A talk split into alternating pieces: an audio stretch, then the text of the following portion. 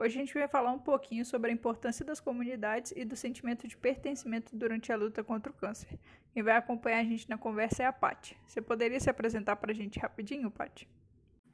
Meu nome é Patrícia Adriana de Almeida, então eu abreviei tudo para Pati Almeida por causa das redes sociais. Hoje eu tenho 46 anos de idade e eu fui diagnosticada com câncer aos 38 para os 39. Na verdade, foi no dia do meu aniversário de 39 anos que eu fui diagnosticada com câncer de mama nível 4. É, a partir daí, eu procurava nas redes sociais, no Google, no YouTube, é, pessoas que já tinham passado por tudo isso, porque eu queria ver o pós, porque o durante eu ia sentir. Eu queria ver o pós para o pós me dar uma luz no fim do túnel, para que eu pudesse me espelhar em mulheres que já tivessem passado por isso e que estavam bem, saudáveis, vivendo sua vida novamente próximo ao normal. E muito pouco eu encontrei. Na verdade, eu não achei ninguém que eu me identificasse, e a partir daí eu, eu resolvi criar a minha própria comunidade e coloquei como eu realmente passei o câncer. Câncer sem neura foi o nome, porque não adiantava ficar com neura naquele momento, era uma coisa que eu tinha que enfrentar, e a melhor maneira, a maneira mais leve que eu encontrei foi que eu não ficasse neurótica, por isso o nome câncer sem neura.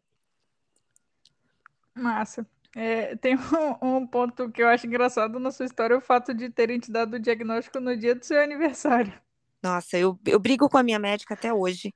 Eu falo para ela olhar a data de aniversário de todas as próximas pacientes que vão receber seu diagnóstico e, por favor, dá um dia depois, porque eu tinha bolo pronto, festa pronta e foi um desastre completo. Nunca vou esquecer isso na minha vida. Eu acho que isso me chocou muito, muito, por ser o dia do meu aniversário. Eu fiquei muito brava com ela, essa é a verdade.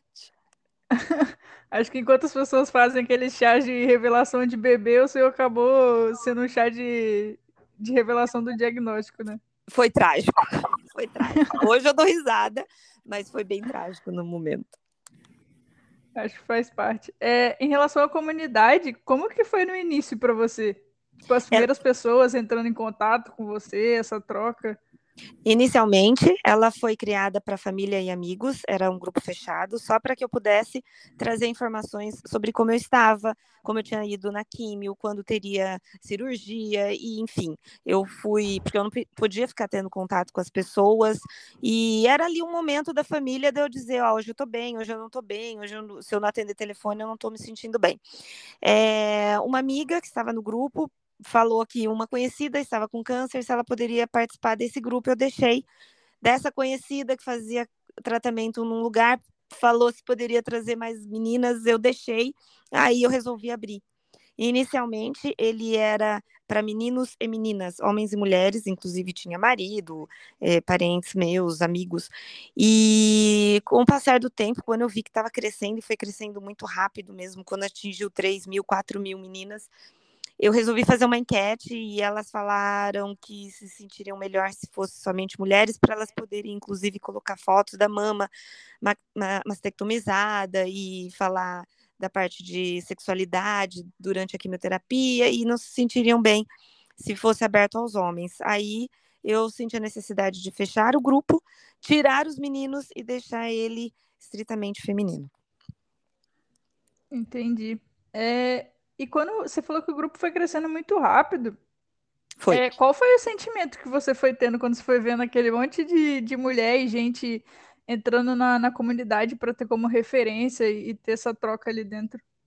Eu fiquei, assim, bem admirada, é, meio chocada, por causa do número de pessoas, né? Quando foi aumentando, falei, nossa, quantas pessoas na mesma situação é, sendo diagnosticada todos os dias, e daí que eu comecei a perceber do, do da gravidade do, do, câncer de mama, como tinha, e muitas meninas vieram de longe, muita gente do Nordeste, tem gente lá da Noruega, tem gente de Portugal, começou a aparecer do Brasil, na verdade, é, e eu não tinha rede social, porque foi quando acabou meu tratamento do câncer que eu abri a parte de influenciadora, é, de, de, criadora de conteúdo, que é o Dicas da Paty. Até então, eu não tinha o Dicas da Paty. Eu não tinha Instagram. Eu tinha somente a comunidade no Face. Então, eu comecei a ficar, meu Deus, então eu preciso realmente trazer. E isso foi uma força para mim, me ajudou de saber que eu estava sendo um exemplo e, e que eu não estava só também, né? Ali a gente se sentiu todas no mesmo barco, então eu estava vendo muita gente passando pela mesma coisa, inclusive tem meninas que passaram, que entraram ali, que estávamos em tratamento juntas e elas têm suas próprias comunidades hoje, ou outras que resolveram, olha, acabou o tratamento, estou indo embora, não quero mais ver isso. Mas muitas delas, teve uma inclusive da Noruega, que mora na Noruega, que três anos após o término do meu tratamento, eu fui para Londres. Ela pegou um avião da Noruega para Londres e foi me conhecer. Ficou amiga. É, a coisa foi assim, foi, puxa vida, você é aquela que eu converso ali no, no, no, no, Face e a gente se conheceu e ela ficou no hotel perto do meu, e ficava eu, meu marido e ela, a gente saía e ficamos amigas e a gente se fala até hoje. Então, foi bem legal, foi bem legal mesmo, e eu percebi que, que é bem importante a ajuda das redes sociais nesse momento tão difícil. Que massa poder ver isso sair um pouquinho do, do digital, né? Sim, sim. Eu tenho grandes amigas mais... do digital que contar que eu tenho três, eh, cinco amigas que eu conheci assim pessoalmente na vida normal e eh, depois eu tenho mais umas sete amigas porque amigas de verdade a gente não, não tem muitas, né? Mas eu considero uhum. que eu tenho até bastante, que eu conheci da, do mundo digital. Massa, acho muito irado isso. Eu tenho alguns amigos também que foram vindo do, do mundo digital e, tipo, alguns que eu conheci no mundo digital e que me apresentaram outros amigos depois. Sim, isso é isso muito louco. É muito é, e qual que você vê, tipo, você vê isso acontecendo com outras mulheres ali dentro? Você, qual que você acha que é o maior impacto que a comunidade tem para essas pessoas? Realmente é você encontrar alguém que vai entender das suas dores de uma maneira que esteja passando pelo mesmo problema, né? Então eu falo que como eu estive carequinha do lado de lá, eu às vezes eu posso fazer uma piada com as meninas que talvez uma pessoa que não passou por isso não fosse bem vista fazendo a mesma piada. Então a gente meio que se entende ali e a gente consegue conversar. O que eu sinto é que muitas pessoas às vezes têm muito medo de chegar e conversar com a pessoa que está passando pelo tratamento. Ai, será que se eu falar isso eu vou ofender? Como eu falo? E como eu já estive nisso, eu consigo às vezes até dar uma dura né? E, e dar uma bronca de uma maneira poxa, eu já passei por isso e eu entendo do que eu estou falando. Então é realmente uma afinidade grande de quem teve, quem está passando por isso. Legal. É, e rolava muita, muita piada interna ali dentro. Você falou dessa troca de quem está passando pelo mesmo. Tem. Pela mesma situação. Tem. Eu, eu, eu, às vezes, eu já uma vez falei, gente, vocês já, já arrancaram o lenço careca e colocaram a cabeça para fora no carro, na estrada, igual cachorro? É, depois que eu fiz isso uma vez na minha vida, eu percebi o porquê que o cachorro gosta tanto de ter um vento na cara. É um sentimento de liberdade, de você estar desnuda de tudo, né? A, a, ao mesmo tempo que tem a, a que é chocante, que é difícil, dificílimo você perder os seus cabelos, e muita gente fala, ah, são só os cabelos, o que interessa é a saúde. Não, não, não. É para mulher é muito difícil isso. É o momento que você, quando você quando você aceita que isso é um processo, é um tratamento, e você vê do lado positivo, você começa, é uma coisa até às vezes que choca muitas pessoas, mas você vê um outro lado da vida e você se conhece, você vê um outro lado seu que você só conhece passando por perrengues desses, desse tipo na vida, que é tipo entrar no chuveiro completamente nua, porque sem o cabelo você está sem cabelo, sobrancelha, cílios, e você fechar os olhos, uhum. você tem uma sensação que só a careca vai saber. Então tem umas coisas assim, eu acho que o câncer ele realmente ele te ele tira tudo aquilo, aquela capa sua daí você revê, você se vê fora do seu corpo e daí você tem a opção de se vestir novamente como um ser humano melhor. É uma coisa muito doida, muito difícil, e eu acho que podcast rende, tem muita coisa para conversar a respeito, mas é uma coisa muito doida, porque você realmente você se desnuda de tudo, né? Você deixa tudo de lado, aquela coisa artificial que a gente tem, né? Que a mulher tem, os artifícios, pintar um cabelo, pintar uma unha, fazer uma maquiagem, você realmente se desnuda, você se limpa e você é, faz um reset aí, você recomeça o, você como ser humano. É uma coisa muito louca. Que massa. É quase um, um nascer de novo ali. Literalmente, literalmente isso. É, e você falando nisso um pouco de, de, você dar, dar esse reset, qual que você acha que é a coisa que você mais ressignificou na sua vida depois desse processo? Então, todo mundo fala que se torna um ser humano melhor. Eu conheço pessoas que se tornaram ser humanos piores. Nem sempre uma tragédia na vida melhora o, o, o ser humano. É, e isso daí já é outra coisa que eu acho também, que tudo isso que a gente está passando agora com a pandemia é uma coisa para. É uma ressignificação de tudo. Mas assim, é, eu deixei muitos preconceitos de lado, que todo mundo fala, ah, não tem preconceito, não, a gente tem sim. Então eu tinha alguns preconceitos é, com algumas coisas, com algumas doenças, com alguns vícios de, das pessoas, e eu passei a ver com um outro lado. É, o preconceito que você fala, tudo é muito bonito falar de preconceitos vários que a gente vive nesse mundo de tudo, sexualidade, raça, tudo. Eu senti um um outro tipo né, de preconceito, então eu senti na pele e isso dói, e eu passei a ver com outros olhos outros tipos. Então, é, como ser humano, eu vejo isso uma coisa muito grande que aconteceu comigo, como ser humano. E uma das razões eu querer virar influencer com tudo isso, além de ter aquela coisa que muita gente fala, ah, é coisa de desocupada, né?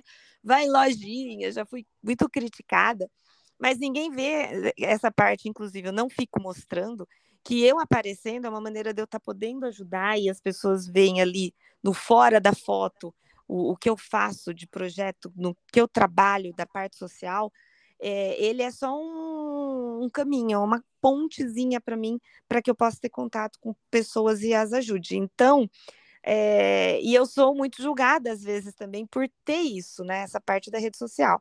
E eu aprendi a não ter raiva, não julgar os outros. Eu tenho dó. O que eu tenho, eu tenho muito dó das, das pessoas que julgam, porque isso é uma ignorância muito grande. E o sofrimento é dessa pessoa, essa pessoa que, que não é, que poderia se tornar um ser humano melhor e não está aproveitando as oportunidades da vida, enfim para não se estender demais. Isso foi um dos pontos que eu percebi. É, acho que é, que é bem isso mesmo. Ainda mais quando você olha para tipo, você que está fazendo um trabalho tão maneiro e aí a pessoa ficar criticando algo nesse sentido, eu acho que tipo, acho que é muito mais, isso diz muito mais sobre ela do que sobre você, né? Exatamente isso que você disse. Exatamente isso que você disse. Então, isso em tudo, e eu acho que em todos os todos os, em tudo na vida, né? Tudo na vida vai ter um julgamento, é, é do ser humano, o preconceito é do ser humano, porque é uma ignorância dos fatos. Então, todos nós somos ignorantes de muitos fatos na vida, e cabe a nós buscarmos entender e aprender, só que o caminho mais curto é você julgar e apontar. Então, isso é do ser humano. Ó, falei bonito agora, hein?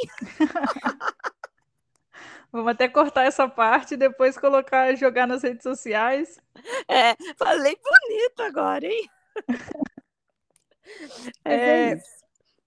Aí, nessa questão de, de, preconceito também, eu acho que tem muito a ver com, com a parte de conscientização. No caso, a falta dela, né?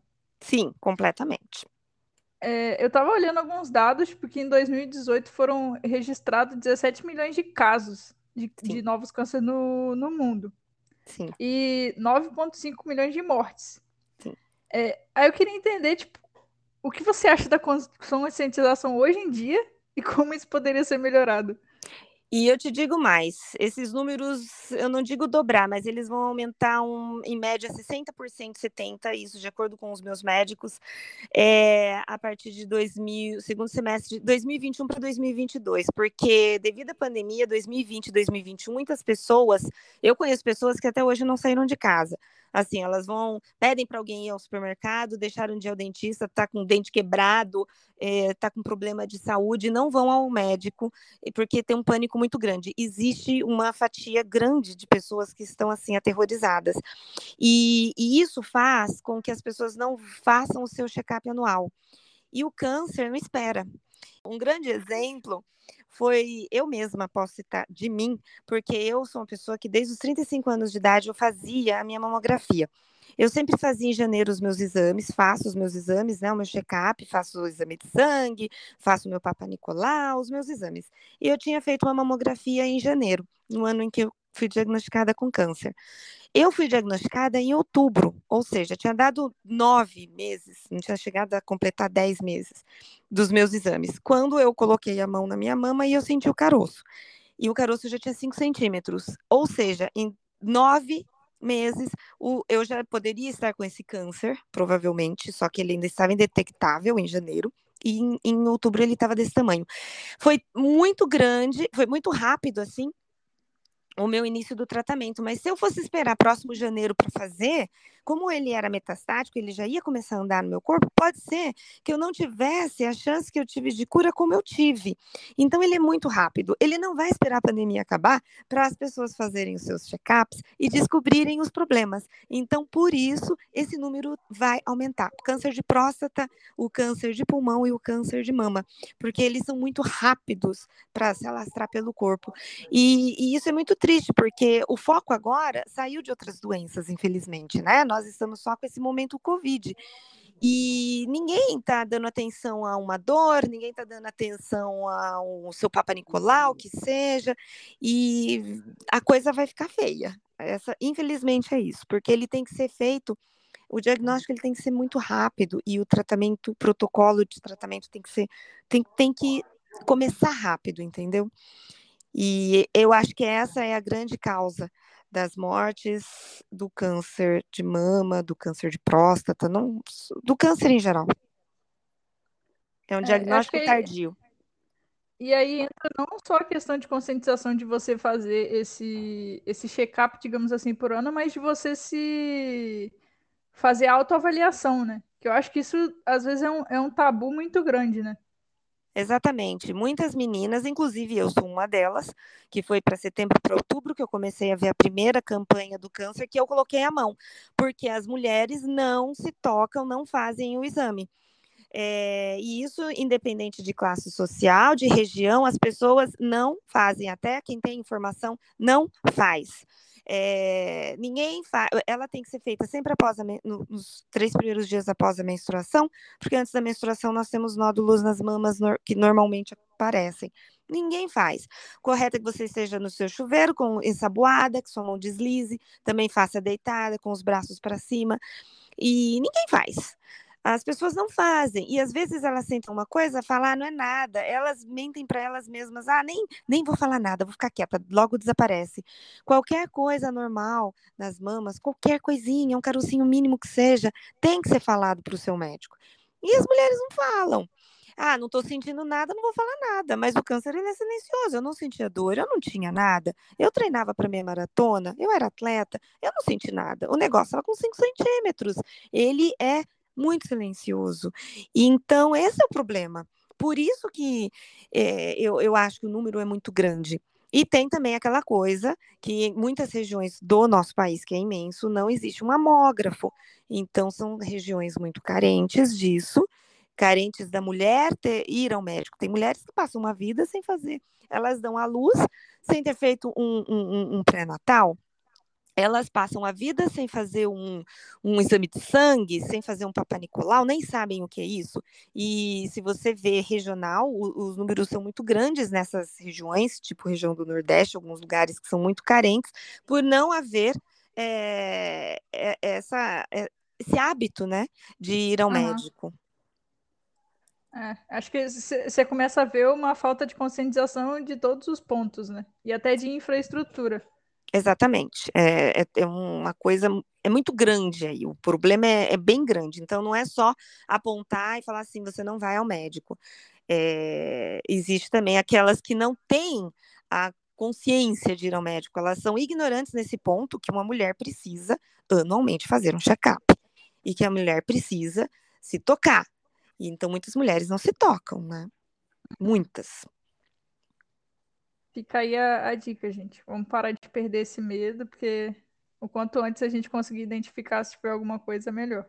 Sim, eu, o que eu vejo é que às vezes o mundo ele, ele caminha dez passos à frente de muitas coisas né? Eu que já sou mais tiazinha, digamos assim, né? Então eu falo que a minha geração é a geração que eu falo brincando, a gente veio da fita cassete, a gente teve que se adaptar, cada ano tem coisa nova, a gente se adaptou à tecnologia, a, ao estilo de vida, tudo, né? Sexualidade, tudo mudou muito. Assim, a gente é meio dinossauro, assim, tem que ser estudado, é, é, item de museu, eu digo, porque eu tenho que me adaptar é, muito rápido nesse mundo. Né? Vocês que estão nos 20 anos, vocês já vieram com tudo é, novo, tudo moderno. Eu estou vindo, eu tenho que me modernizar, a minha cabeça, meus pensamentos, meus conceitos, e, e isso é muito difícil.